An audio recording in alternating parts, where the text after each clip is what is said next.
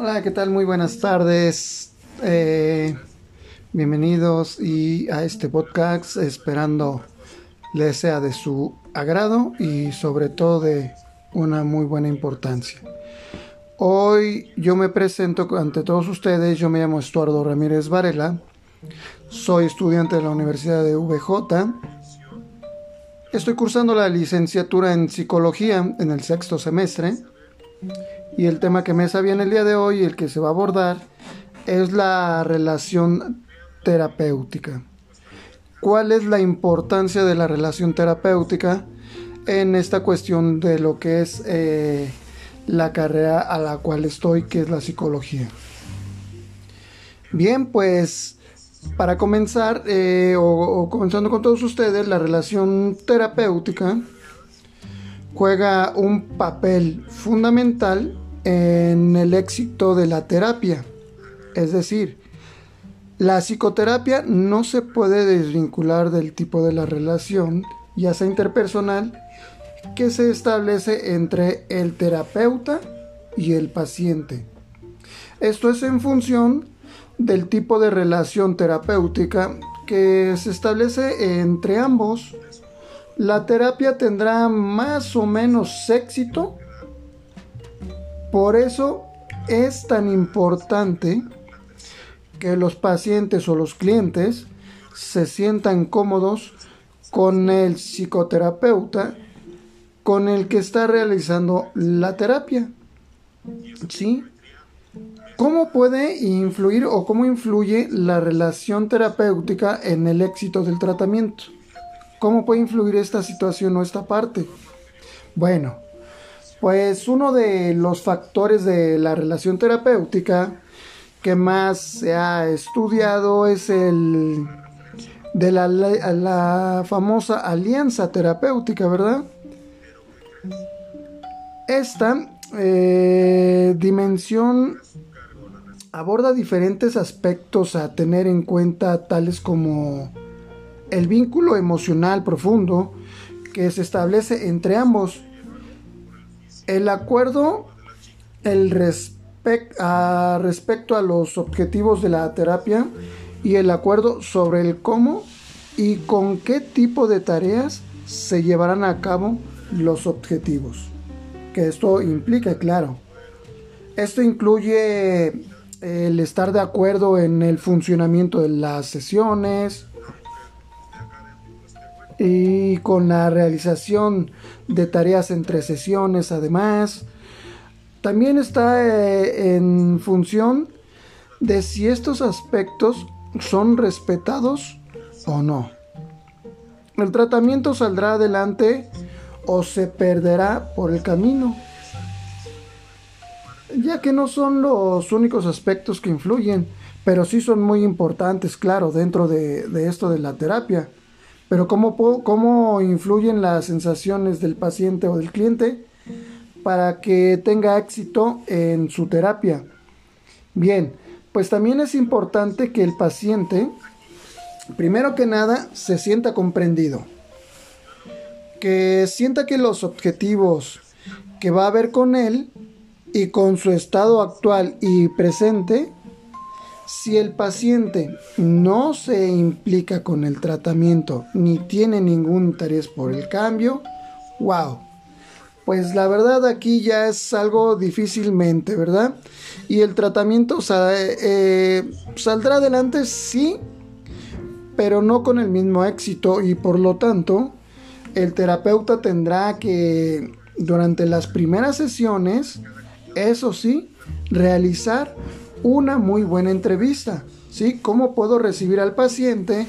¿Cómo entrevistarlo? Darle la bienvenida y hacerlo que se sienta motivado, una entrevista que sea motivacional, para que ayude al paciente a ver qué, qué cosas quiere cambiar de su vida y qué cosas quiere mantener igual, ¿verdad? Ya que asimismo el paciente tiene que sentir la suficiente confianza para poder abrirse con el terapeuta. ¿Cómo? Pues sentirse respetado y no juzgado. el sentirse que el espacio del psicoterapeuta es un lugar seguro, donde puede poco a poco mostrarse tal y como es él, sin ningún peligro de ser atacado, juzgado o de ser mal visto, que él se sienta parte de ese consultorio o donde él esté dentro de la terapia, ¿verdad? Es más, aunque sea por, por vía ahorita internet, ¿verdad? De que, que, ahorita con la, con la tecnología, pues es como se ha estado trabajando. El darle esa confianza, que, que, que él se sienta seguro de lo que él está hablando y no se limite para, para poder expresarse, ¿verdad? Ya que otro factor importante para el éxito de la terapia es las actitudes de, del terapeuta en sí, ¿verdad? ¿Esto cómo influyen las actitudes del, terapeuta en la relación que se está mencionando? Bueno, pues la relación terapéutica en sí es curativa, claro, o relajante, o, puede ayudarte a sentir ciertos cambios, aunque a veces no suficiente para que el tratamiento salga adelante del todo también. ¿eh? El psicoterapeuta ha de, ha de mostrar, eso sí, un papel importante que es la escucha activa. ¿Con qué? Con la que es también la empatía, ser empático con el paciente en ese momento. Y en, un grado adecuado, ni muy distante, pero tampoco muy sobreempatizar para porque entonces este luego se, se, se, como que se enciman hasta llegan a chancear no entonces tener un cierto un cierto respeto una cierta distancia pero tampoco no un alejamiento ¿eh? para que pueda ayudar al paciente siguiendo la línea de, de la terapia gestal es necesario que el terapeuta practique la, bueno, no tanto la terapia gestal, sino la terapia conductivo-conductual, eh, que, el, que el paciente practique la, la aceptación incondicional del paciente, cliente, para que el paciente se sienta comprendido, él se sienta en ese momento aceptado, pero sobre todo apoyado, ¿verdad?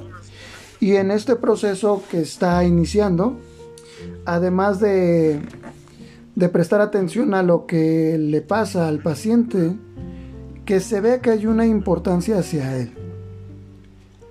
¿Sí? Ya que el terapeuta en ese momento va a tener que estar muy atento a sus propias emociones, ¿eh? a sus propias sensaciones y sobre todo a sus pensamientos. Todo esto también va a ser una herramienta muy poderosa para poder utilizar al terapeuta en beneficio del tratamiento en cuestión. Hay distintos tipos de, de actitudes que debemos esperar de un, de un terapeuta, ¿verdad? Digo, ya que cada terapeuta trabaja de una manera distinta, pero con todos o la mayoría de los puntos que, que, que en un momento voy a, voy a mencionar, ya que algunas actitudes importantes que debe de tener todo terapeuta, eh, en primera instancia, como mencionaba hace un momento, es la escucha activa. Es súper, súper importantísimo tener una escucha activa para tener la capacidad de escuchar al otro de manera profunda, que no se le vaya nada, ya sea de la escucha y estar muy atento también eh, visualmente, ¿verdad? La empatía, como también hace un rato se, se mencionaba, el empatizar, el ser capaz de conectar con el sufrimiento del paciente, claro, sin anclarse, sin engancharse a, esa, a ese sufrimiento, ¿verdad? Eh, brindándole confianza con el potencial del paciente para cambiar y sobre todo que, exista una mejoría o haya algo mejor. Tener la capacidad para ver el mundo a través de los ojos del paciente, ¿sí? Es con respecto a lo que era la, la empatía, el comentarle, ¿sabes de qué es? Que mira, sí entiendo tu situación y podemos llevarla de esta tal, tal, tal y tal y sé cómo te sientes. Además del conocimiento de sí mismo para diferenciar lo que es del paciente y lo que es suyo y no caer en la transferencia o contratransferencia también, ¿verdad? Lo que mencionaba que era el no tener que engancharse. Mostrarse próximo al paciente, por el contrario, con actitudes distantes y frías o, o este, dificultades en el proceso, ¿verdad? Más o menos una distancia bien, que él sienta que, que no está ni muy encimado, pero tampoco muy retirado. El conocer sus emociones y ser capaz de tolerar las emociones, sobre todo ajenas, ¿verdad? En consecuencia de sus propios límites y capacidades para poder revisar si es necesario las, eh, poder este, cambiar actitudes de, de salvador o ayudar un poco al paciente, ¿no? Recordándole que también es muy importante que la relación terapéutica se debe en el aquí y el ahora, en el momento presente.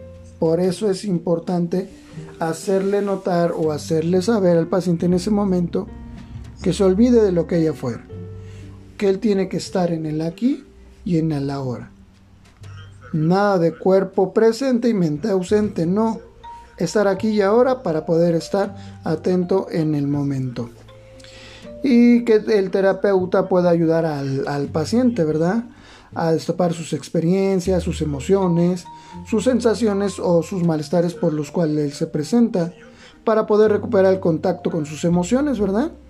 Además de acompañar a que el paciente pueda aceptarlas y expresarlas de una forma sana, ya sin el, eh, la cuestión del sufrimiento o de poderse el mismo masoquear, ¿no? Con, con, su sufrimiento. Ya como conclusión, claro, este, creo que una relación terapéutica de ayuda sana es aquella donde el terapeuta no se pone de salvador de nadie, sino que puede acompañar desde la humildad, su experiencia o lo que él ha adquirido y el interés genuino por el potencial humano que él tiene, ¿verdad? El terapeuta no es un amigo, ni es alguien que te va a aconsejar, él no te va a aconsejar nada. La relación terapéutica sana es aquella en donde se trabaja el servicio del paciente o cliente y es importante que los roles de ambos estén muy, muy claros y no mezclarlos. Él va porque alguien lo va a escuchar y en esta cuestión sería el terapeuta.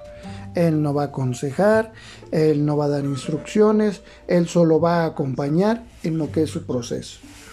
Bueno, pues espero que haya sido de, de mucha ayuda este podcast. Eh, esperamos vernos en la próxima. Me despido de todos ustedes, gracias y muy buenas tardes.